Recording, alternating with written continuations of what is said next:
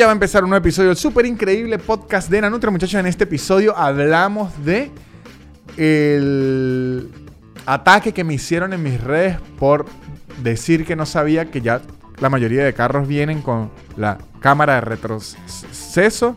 Les voy a contar por qué los quesos venezolanos saben diferente en Venezuela que afuera, científicamente comprobado. Y vamos a hablar de la comida confort. ¿Qué es la comida confort? ¿Cuál es nuestra comida confort?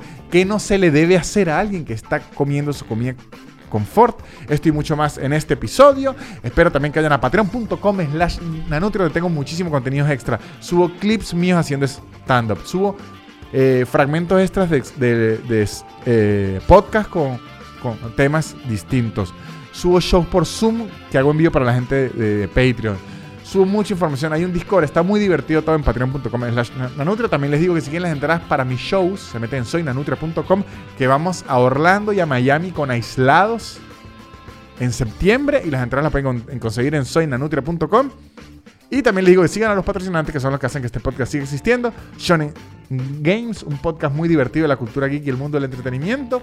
Y arroba blue bajo English, Blue con Bechica, un curso de inglés en su tiempo, en su espacio y sin aplicaciones raras. No digo más, este episodio arranca mientras acaricio al perro. Aquí él está mientras lo acaricio. Él, él quiere que yo haga un podcast mientras acaricio al perro. Multitasking. Este episodio multitasking arranca ya mismo.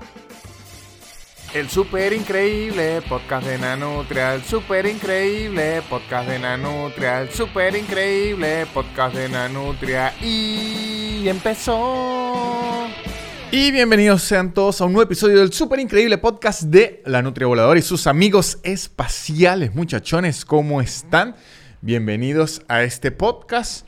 Vamos a hablar unas cosillas que tengo por ahí que me resultan de suma importancia importancia, no, iba a decir de suma interesancia, pero de suma interesancia no tiene el más mínimo sentido. Me resultaron interesantes unas ciertas aclaratorias. En esta primera parte, dos en específico. O sea, en esta parte tengo dos aclaratorias puntuales. La primera, muchachos, la primera nace de algo que yo comenté en la gira que hice por los Estados Unidos en las redes, que eh, estaba haciendo como una publicidad de una gente que, me apoyó, eh, de un alquiler de eh, carros y todo. Y mostré mi sorpresa que en todos los carros, en todos los vehículos, en todos los autos, en todos los coches, para que entiendan todas las personas de hispanohablantes, que yo me subí en los Estados Unidos, todos tenían la cámara de retroceso, todos.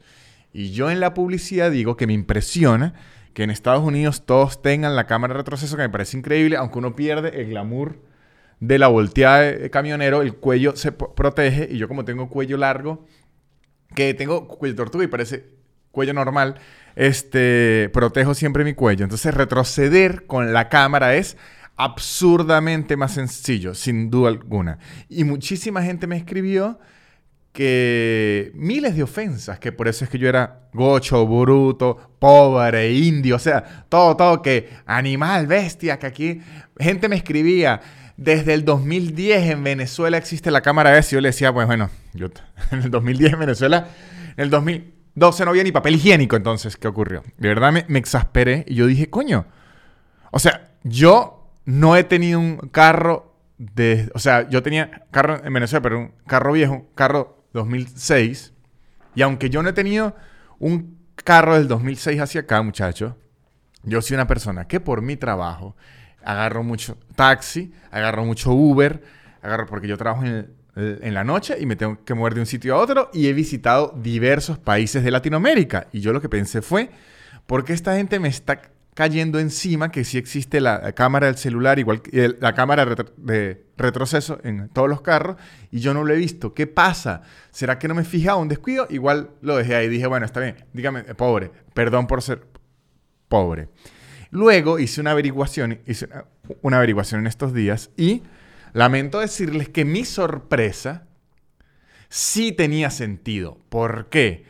Porque la gente que me criticó no que me atacó, que me dijo pobre, inmundo, asqueroso y tierrudo, no entendió que mi sorpresa fue que todos los carros en Estados Unidos tienen la camarita. todos, no algunos, no los de lujo, no los de gama alta, todos los carros en Estados Unidos ya tienen la camarita.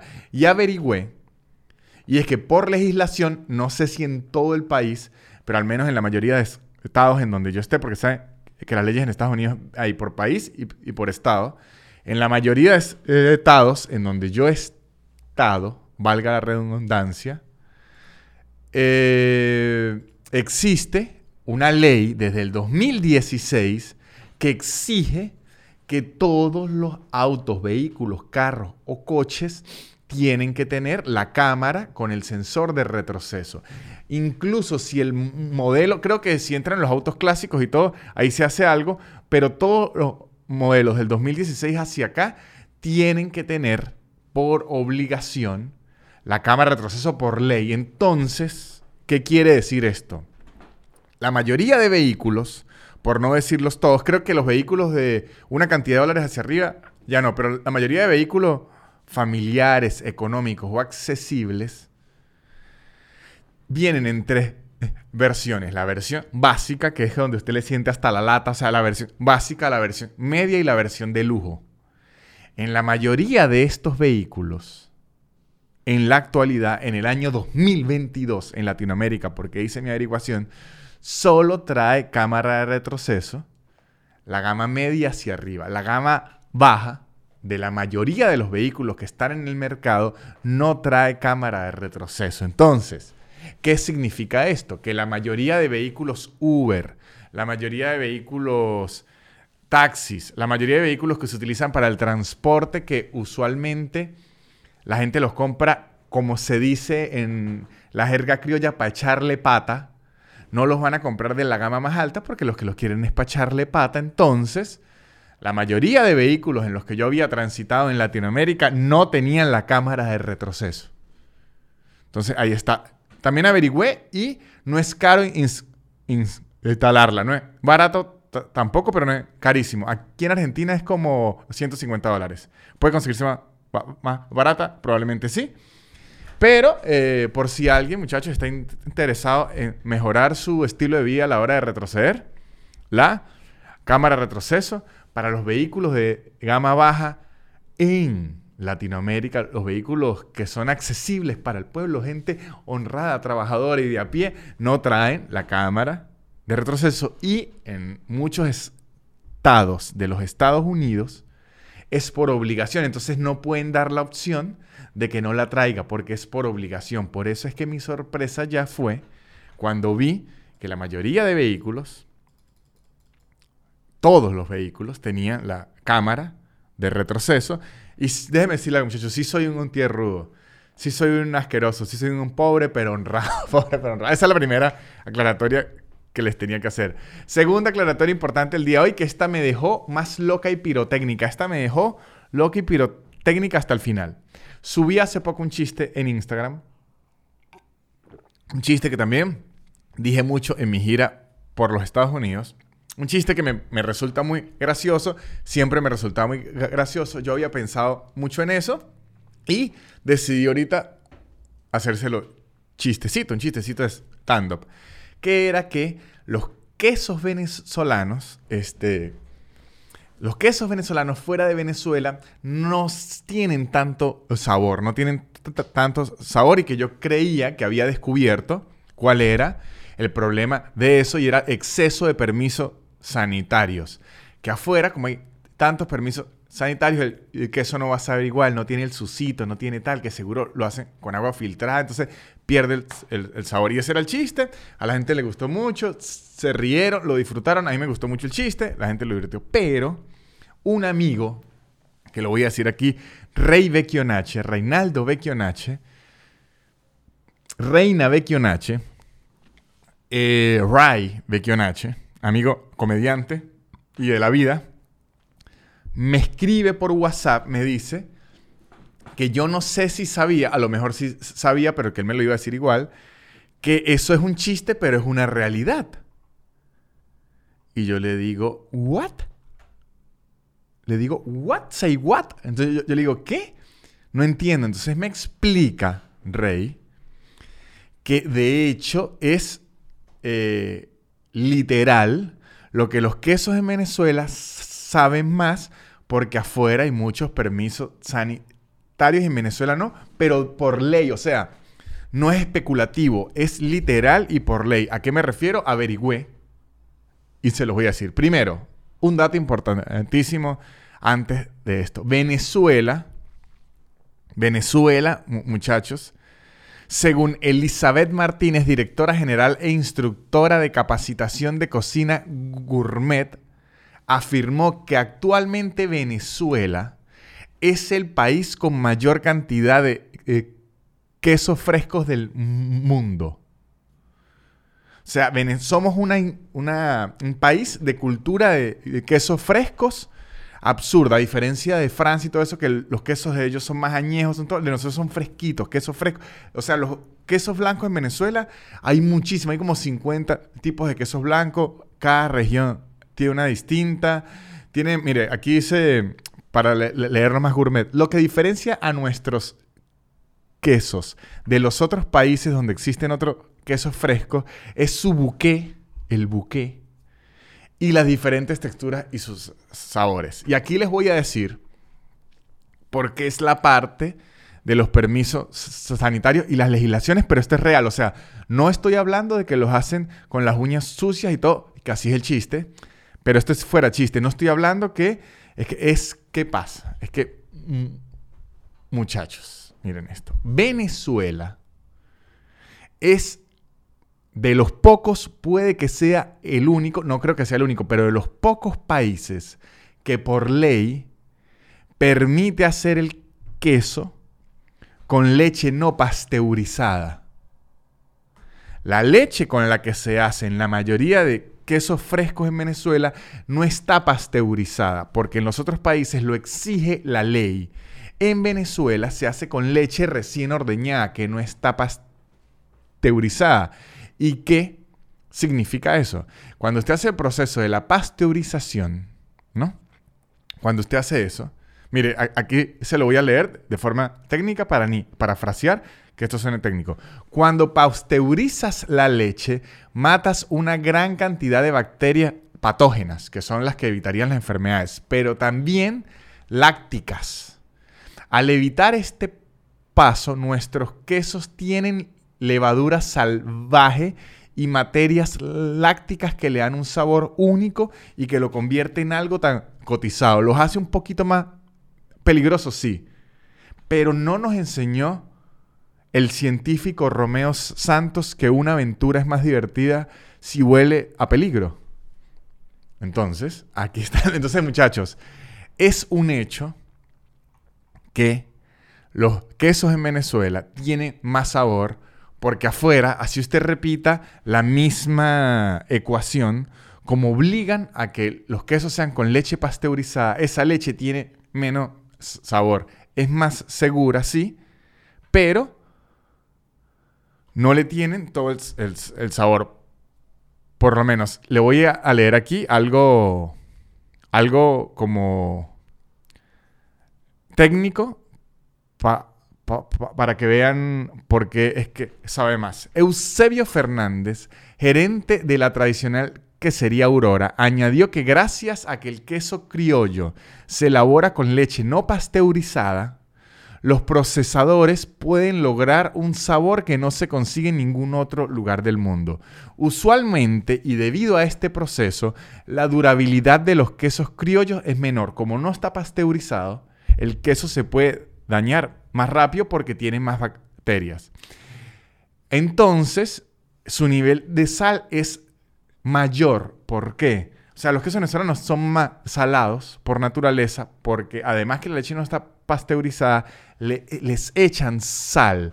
Porque la sal ayuda a que aguanten un poquito más y además mata micropatógenos que como no los pasteurizaron, están ahí vivitos. Entonces, los quesos de nosotros, además que tienen más sabores lácteos, son más saladitos porque les echan sal para que duren más y para que se mueran parte de los micropatógenos y que uno no se muera luego de probar un gran queso.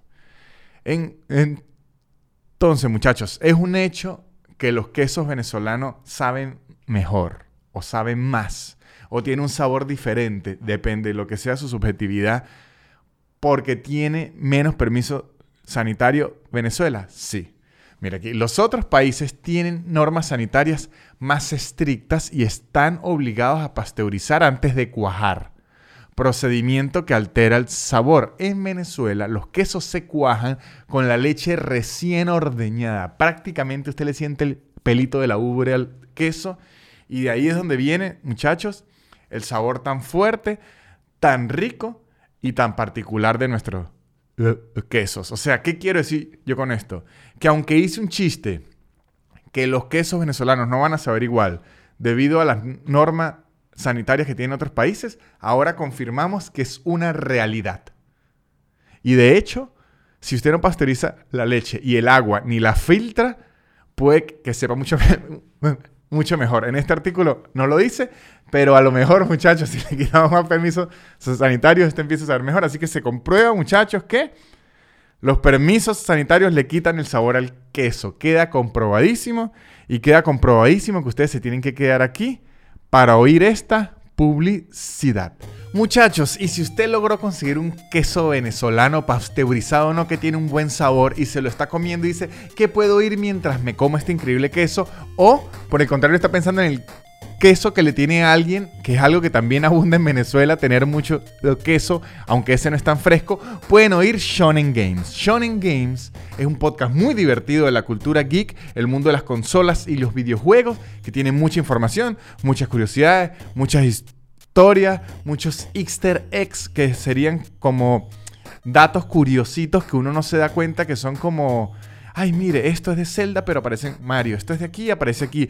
Tiene muchos detalles, información, es muy entretenido. Los invito a que se metan en YouTube y busquen Shonen Games, un podcast muy divertido. Y mis amigos de Argentina que me oyen aquí me escribieron una vez y me dio mucha risa. Es Shonen Games, que es SH, no es Shonen Game, pero dicho en argentino, Shonen, no. Shonen SH no es la she de ustedes, sino es SH literal, como también es literal que van a aprender inglés y mejorar su inglés y perfeccionar su inglés en arroba blue bajo English, Blue con Chica, un curso de inglés en su tiempo, en su espacio, en el nivel que usted necesite, con profesoras muy simpáticas que sí saben hablar español y ahora tienen un certificado por una Universidad Nacional de Argentina, porque además que usted va a aprender inglés, va a tener su certificado oficial.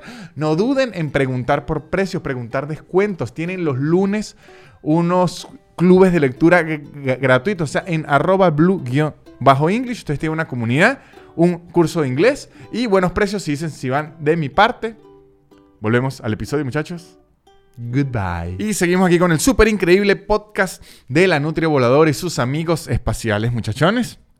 Les voy a hablar de un tema que termina en una anécdota que la conté unas cinco veces en la tarima porque me llenó de ira y me energumenizó.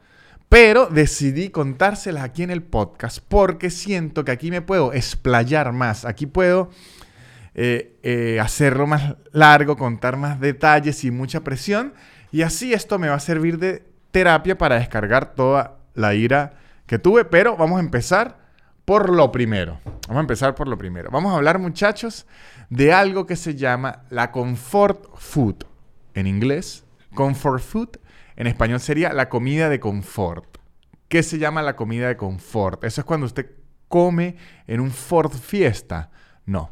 No sería la, comida de confort esa. La comida de confort es como las zonas de confort, como los colchones que dan confort. Es un tipo de comida que cuando usted la prueba, le genera estabilidad, ayuda emocional, le genera, además que es rica, le genera como tranquilidad. Se los voy a decir un poco más técnico para que los agarren. ¿Qué es la comfort food, la comida de confort?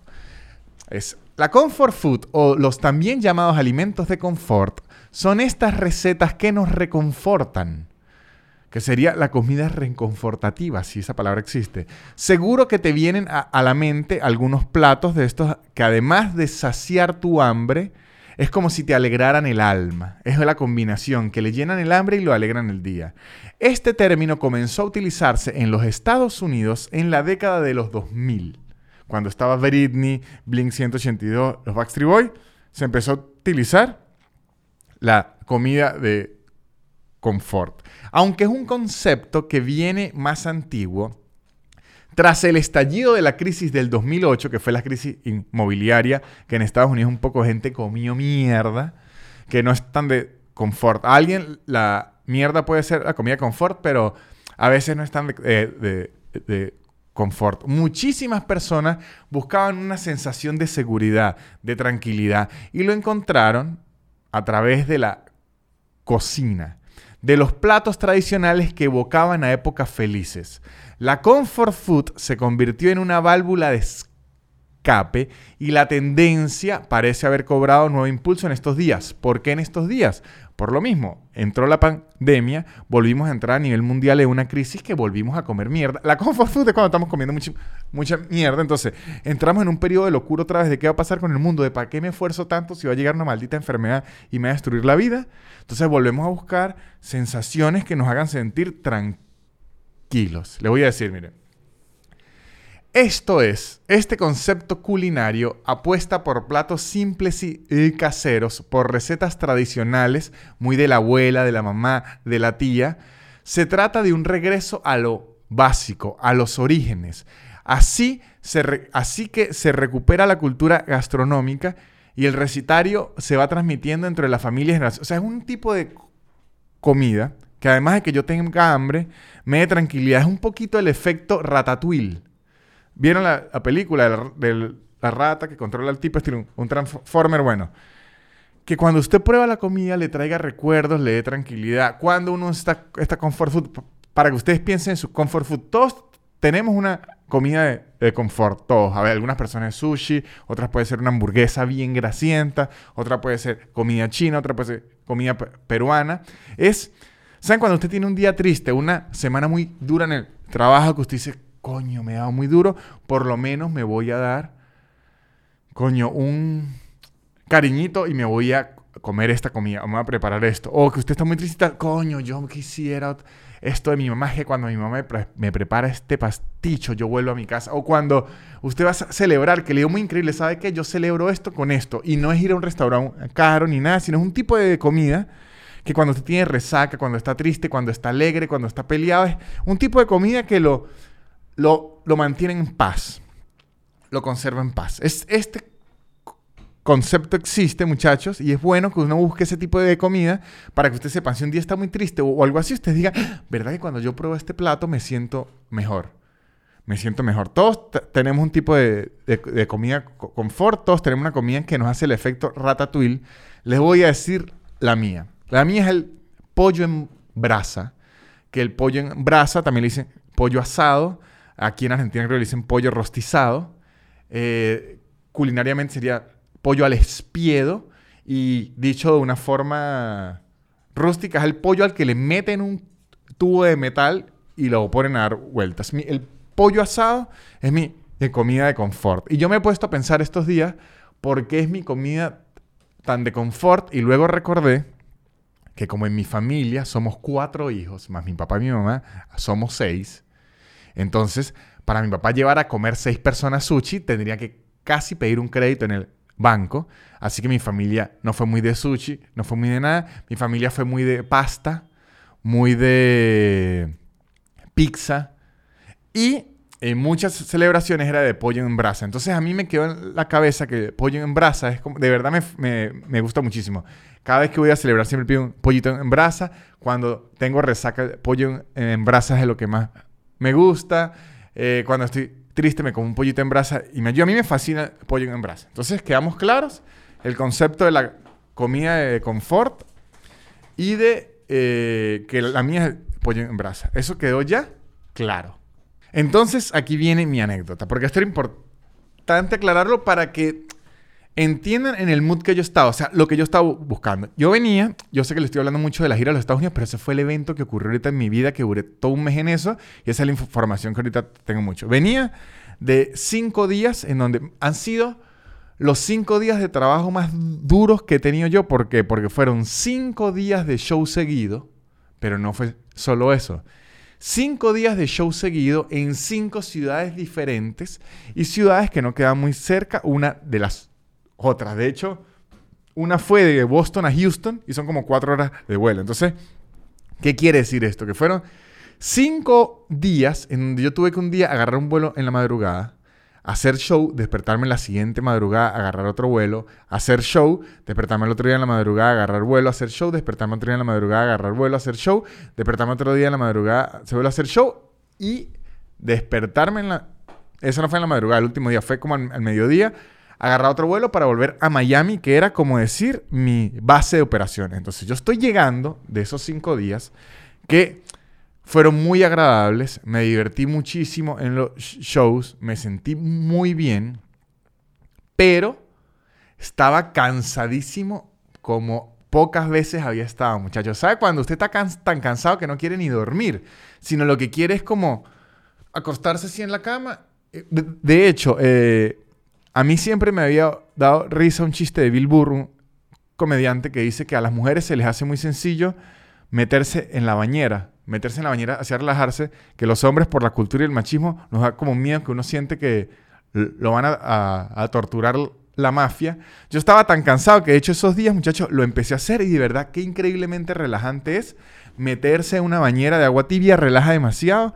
Esos días yo estaba tan cansado que yo busca, ok, yo he visto a mi novia hacer esto, yo voy a hacerlo a ver si funciona. Si funciona, muchachos, buscaba forma de relajarme. Me senté en todas las sillas de los aeropuertos, esas que masajean la, espalda.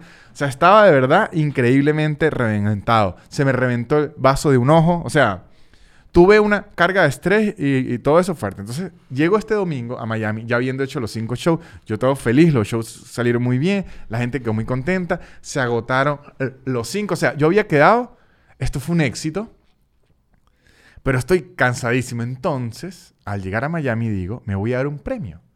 Voy a darme una comfort food. Voy a comerme un buen pollo en brasa. Además, voy a ir a un restaurante venezolano de pollo en brasa para además que el confort me recuerde a mi tierra, que venga con ayaquita, con todo. Dije, voy a hacer guasacaca clásico, clásico, clásico. Entonces digo, así me premio por la gira y me premio por este cansancio y hago todo. Entonces voy a mi restaurante a comer mi pollito en brasa sin problema. ¿Qué ocurre con el pollo en brasa? Si ustedes alguna vez han comido pollo en brasa, que espero que sí, porque si nunca han comido pollo en brasa, debo decirle que su vida ha sido infeliz si no han comido un buen pollo en brasa. Porque ¿qué ocurre con el pollo? A diferencia de la carne, es raro que haya un pollo en brasa malo, porque la carne sí depende mucho de la vaca. El pollo también, pero menos. Es, o sea, es muy difícil que usted diga, este pollo está raro. O sea, es muy difícil hacer un...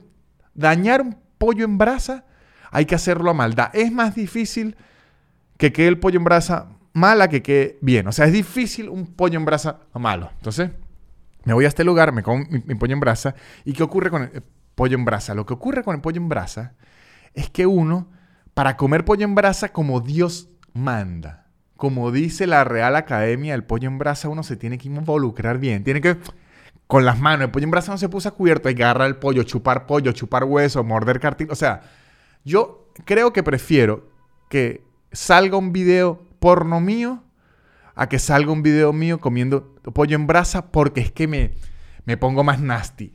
Comiendo pollo en brasa me pongo más nasty. Yo chupo aquí, muerto aquí, o sea, me, me pongo loco con el pollo en brasa. Entonces me siento a comer mi pollo en brasa cansadísimo y todo, pero relajado y alegre. Apenas me pone, apenas me pone mi pollo, muchachos, a comer mi pollo alegre, alegre, alegre, alegre, alegre.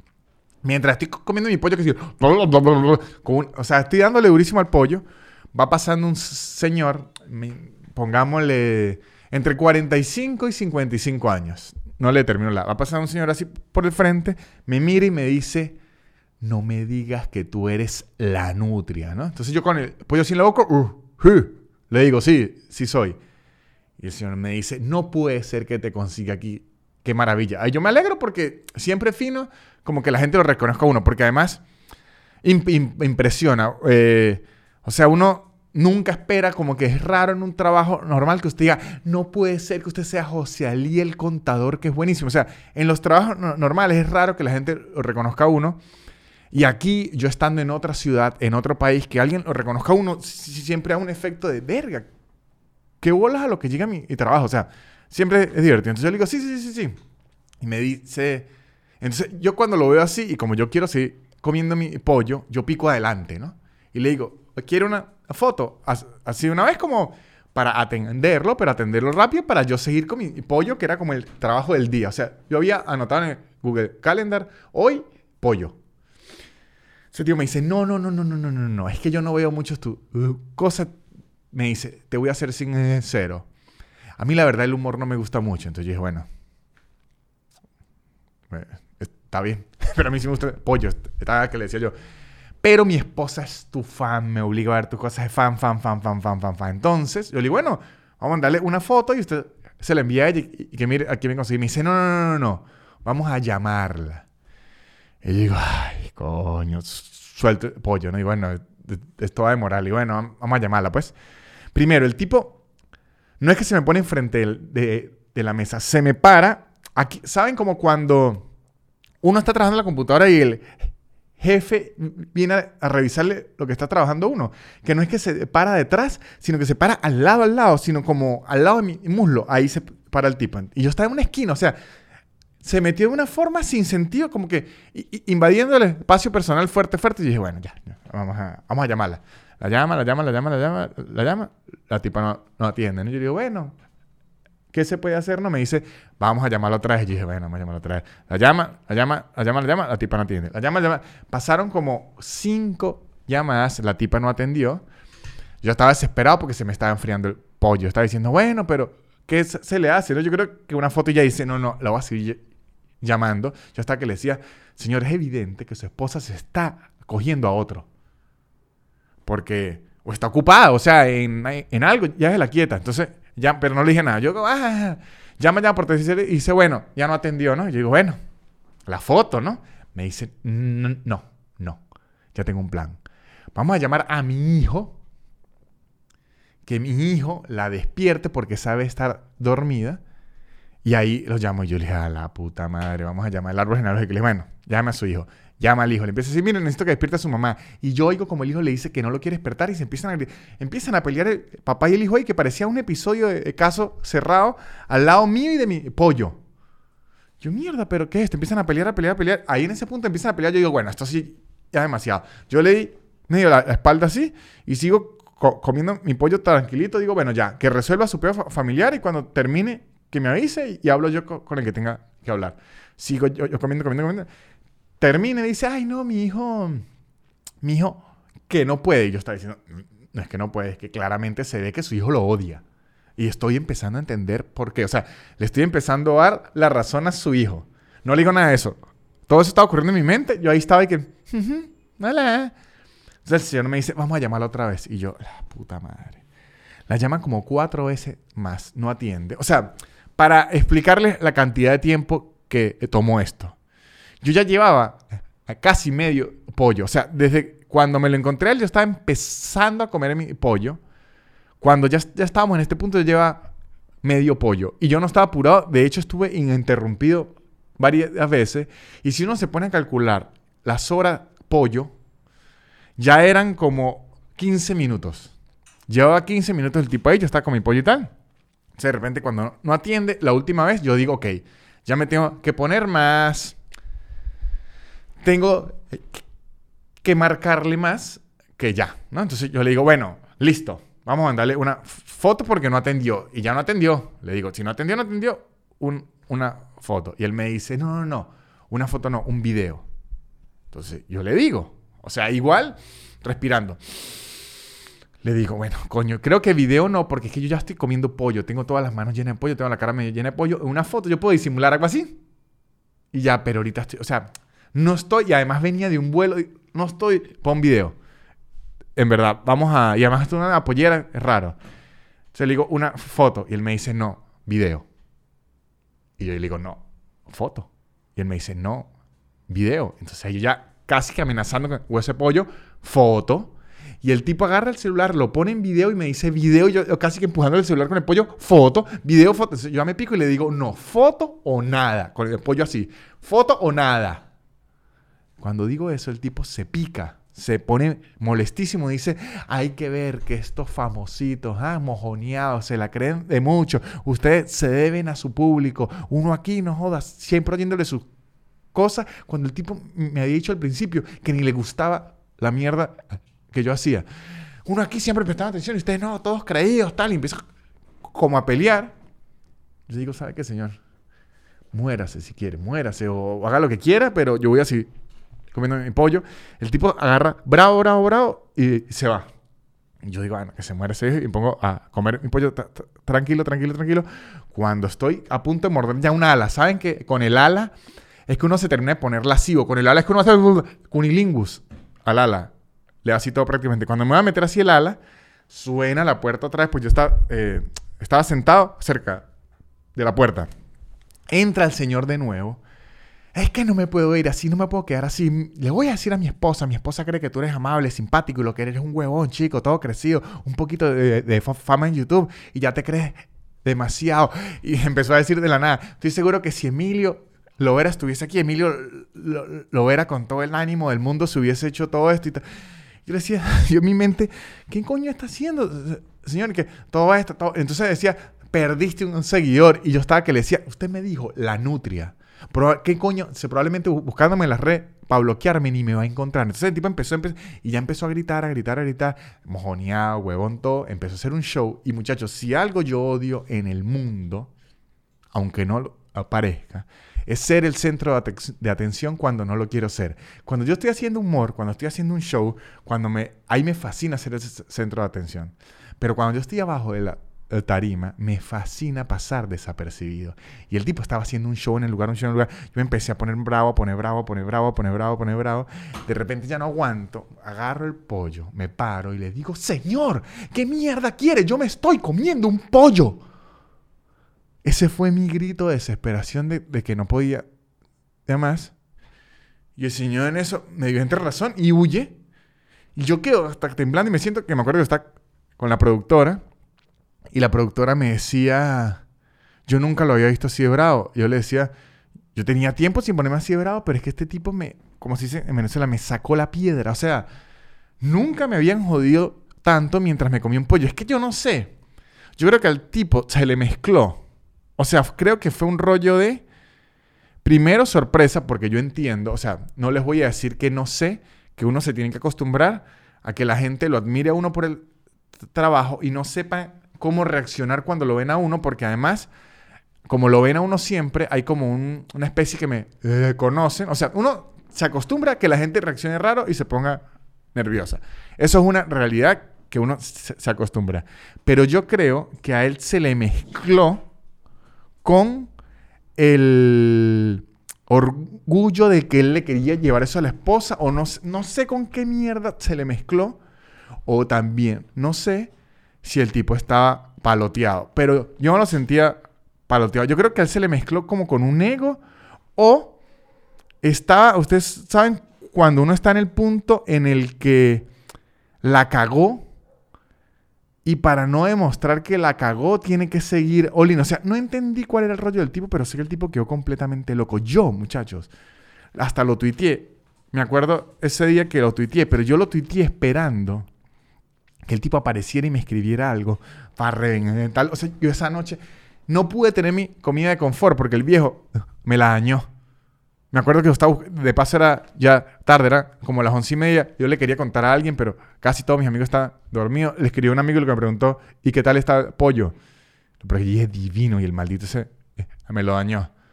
Entonces, ¿cuál es el punto de esta historia? No fastidien a un hombre que se está comiendo un pollo. no, en, serio, yo. O sea, si algo me considero yo, es que soy pacífico. Yo creo en toda mi vida no he peleado ni una vez. Creo que solamente le metí una cachetada a un chamo una vez y yo estaba borrachísimo y el chamo está como loco ofreciéndome que me iba a sacar una pistola. O sea, era, una locura de cuento hiper agropecuario. Que por cierto, voy a hacer un episodio de cuento agropecuario que ya noté varios que va a estar divertido.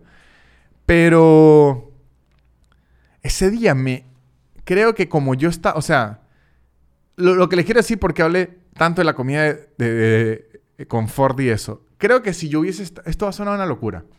Creo que si yo hubiese estado comiendo otra cosa, no me pongo así. Porque la verdad... Y eso que yo no soy una estrella eh, famosa. Famoso es que si Emilio lo era, Chatén, Lady Gaga, Cristiano Ronaldo, Messi. A mí me reconocen en la calle a veces.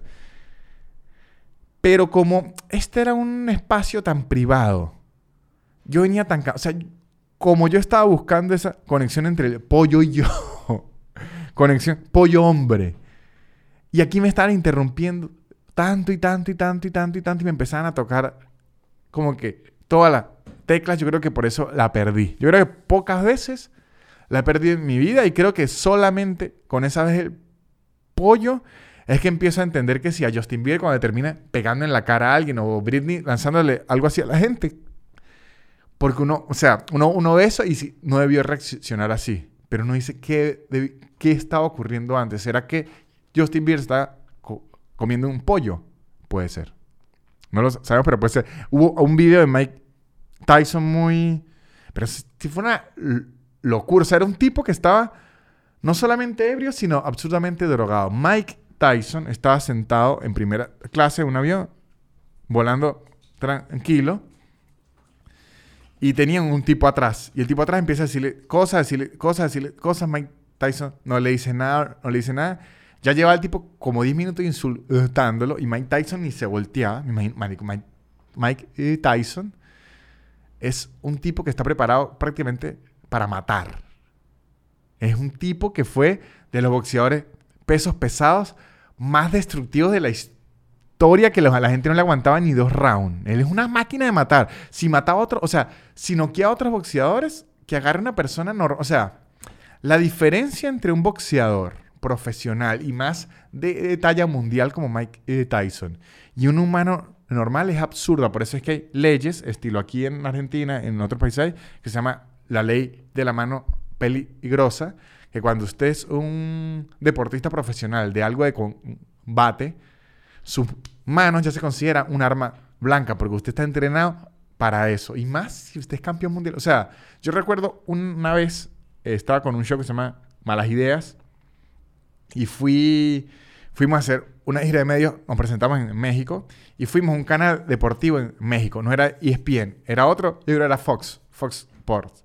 Fue un programa de estos deportivos para hacer publicidad y había un boxeador profesional olímpico. Era un flaquito, creo que era de peso mosca, que no había peleado públicamente porque iba a ser un boxeador olímpico y ahí él nos explicó que para usted ir a las Olimpiadas no puede tener una pelea profesional. Entonces, él se está cuidando y todo. Y me acuerdo que uno de los del programa le pidió que le pegara en el, aquí, en el brazo, en el, antebrazo. En el antebrazo no, como en el bíceps. Y recuerdo que él le dijo, ¿en serio quiere que le pegue? Mire que yo soy un boxeador profesional, ¿no? Y le pusieron, pero dice, no, es con guantes, es con guantes y, y todo. Y él explica, usted sabía que los guantes son para protegerme a mí, es para que yo no me rompa los nudillos, el guante no es para protegerlo a usted, o sea, esto igual va durísimo. Y el tipo le dijo, sí, sí, pégueme, pégueme. Él, se, lo advirtió y este era un peso mosca. Muchachos, cuando el boxeador se cuadró, ni siquiera agarró vuelo ni nada y se nota que no fue ni con toda la extensión ni con toda la fuerza. Fue un golpe, no fue suave, digamos, fue intermedio. La cara del tipo, cuando le pegaron aquí, yo vi que se le rompió el alma. Yo creo que se le desgarró el ano. El tipo quedó así e intentaba hablar y no, o sea, no es que lo mandó a volar, fue un golpe seco. Él quedó un poco seco, pero sentí que le partió hasta el alma. Y eso era un peso mosca. Ahora vamos a ver cuánto pesa. ¿Cuánto pesa? Eh, ¿Cómo se llama? Mike Tyson. Todo un boxeador de 100 kilogramos de puro músculo. ¿Cuánto pesa? Peso mosca. El peso mosca es 48 kilos. O sea, este era el doble del peso. Era como, o sea, si a este tipo lo atropelló un, carro, Mike Tyson es un tren. Lo iba a atropellar un tren. Entonces, el borracho este lo está fastidiando en primer. Y en un punto el borracho se vuelve loco y le tira un agua mineral. Se la pega. Mike Tyson ahí la pierde, se para y le mete una mano que lo desmaya. Ahí es un problema porque una vez cuando lo hace usted dice, qué cagada Mike Tyson. O sea, porque aunque yo hubiese considerado, obviamente tiene razón porque lo exasperó, como él es un boxeador y todo eso, siempre tiene a perder. Ahí yo creo que la culpa real es de la aerolínea y los encargados, las azafatas y eso, que tenían que haber controlado al tipo muchas veces. Pero imagino que como es primera clase y ese peo, seguro es un hijo de no sé quién, una vaina, eso seguro fue un problema. El detalle es que Mike Tyson lo agarró y obviamente lo desmayó, prácticamente lo desintegró con el puño. Imagínense si Mike Tyson se hubiese estado comiendo un pollo. muchachos, esa era la anécdota que les quería decir. El, señor decía que yo no tenía tiempo para Porque además, al final, cuando dijo lo del video, el video, me decía... Pero es que es un poquito de tiempo. Y yo lo que le quería decir era, mire, señor, si cuando usted primera vez me saludó, me dice, vamos a grabarle un video a mi esposa, coño, yo tengo, le puedo grabar las tres películas del Señor de los Anillos, pero ya teníamos 20 minutos usted intentando llamar, yo intentando comer, o sea, ya estaba harto, ya no era momento de video, ya no, la negociación ya no se podía ir hasta ahí, ya tenía que ir a la foto y adiós, adeus, un audio podía ser, porque la excusa de que yo estaba comiendo pollo todo lleno de grasa se perdía. Pero ya un video, lo siento, lo que le dediqué fue medio podcast para llenarme de odio. Eso es lo que le pude dedicar y espero que haya reflexionado. Haya reflexionado sobre la privacidad de las personas al momento de comer pollo. Muchachos, y les digo algo. Yo sé que es un fastidio que eh, en muchos podcasts en este y en aislados hablamos mucho de la forma en que la gente se nos acerca y todo, pero es que esto es algo que uno no puede hablar con otras personas que no son las que se dedican a lo mismo porque es algo raro que no le ocurra a todo el mundo. Pero les voy a dar un consejo que a mí siempre me ocurre, que porque me, hay una gente que me dice, ay, usted parece un loco que no le gusta que se le acerque la gente a pedir una foto. Eso es mentira. O sea, siempre que uno se dedique a esto, a menos que uno esté en un día pésimo, por lo menos. Me acuerdo un día que yo estaba apurado, iba parando en un, taxi, una señora me llama y me dice una foto y le digo, me voy en el en el, taxi. Ella me dice, agarra otro. Me subí en el taxi y me fui. A lo mejor para ella era yo grosero, pero yo estaba apurado. Mientras usted se le acerque a una persona de forma educada y de forma sin, eh, sin eh, empática, créanme que va a ser recibido así, 100%. O sea, si uno está comiendo y le dice, oh, disculpe, al terminar de comer, yo nos podemos tomar una, una foto y yo mismo le voy a decir, vamos a tomarla ahorita mismo, así nos espera, o cuando termine, vamos con usted y me tomo una foto, que yo mismo decida. O si usted le dice, lo ven en la calle y dice, eh, hola, ¿cómo anda? Me encanta, nos tomamos una foto perfecto. Siempre me lo va a tomar. o sea, siempre que esté la posibilidad y sea la gente amable, uno se la va a, tomar. Porque pues los cuentos que nosotros contamos y todo es cuando la gente se pone groserísima. Y es una forma de expresarlos porque esto no es algo con el que uno puede hablar con la gente normal porque es una profesión rara. Pero bueno, Ahí ya se los conté. Espero que les haya gustado, muchachos. Espero que se metan a patreon.com slash nanutria que les informo.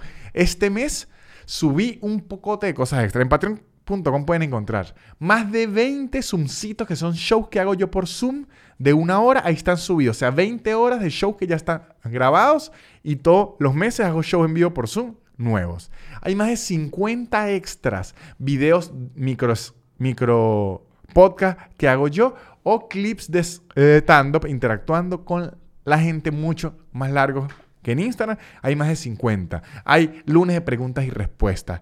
Tenemos un Discord en donde siempre nos hablamos. Eh, tenemos información. Ahí les voy avisando. Viene el estudio nuevo con logo nuevo. Ahí les voy dando todos los adelantos. Todo esto en patreon.com slash nanutria. Y también les digo que sigan los patrocinantes porque son los que hacen que este podcast siga existiendo. Shonen Games, un podcast de la cultura geek, el mundo de las consolas y los videojuegos muy divertido, los pueden buscar en YouTube.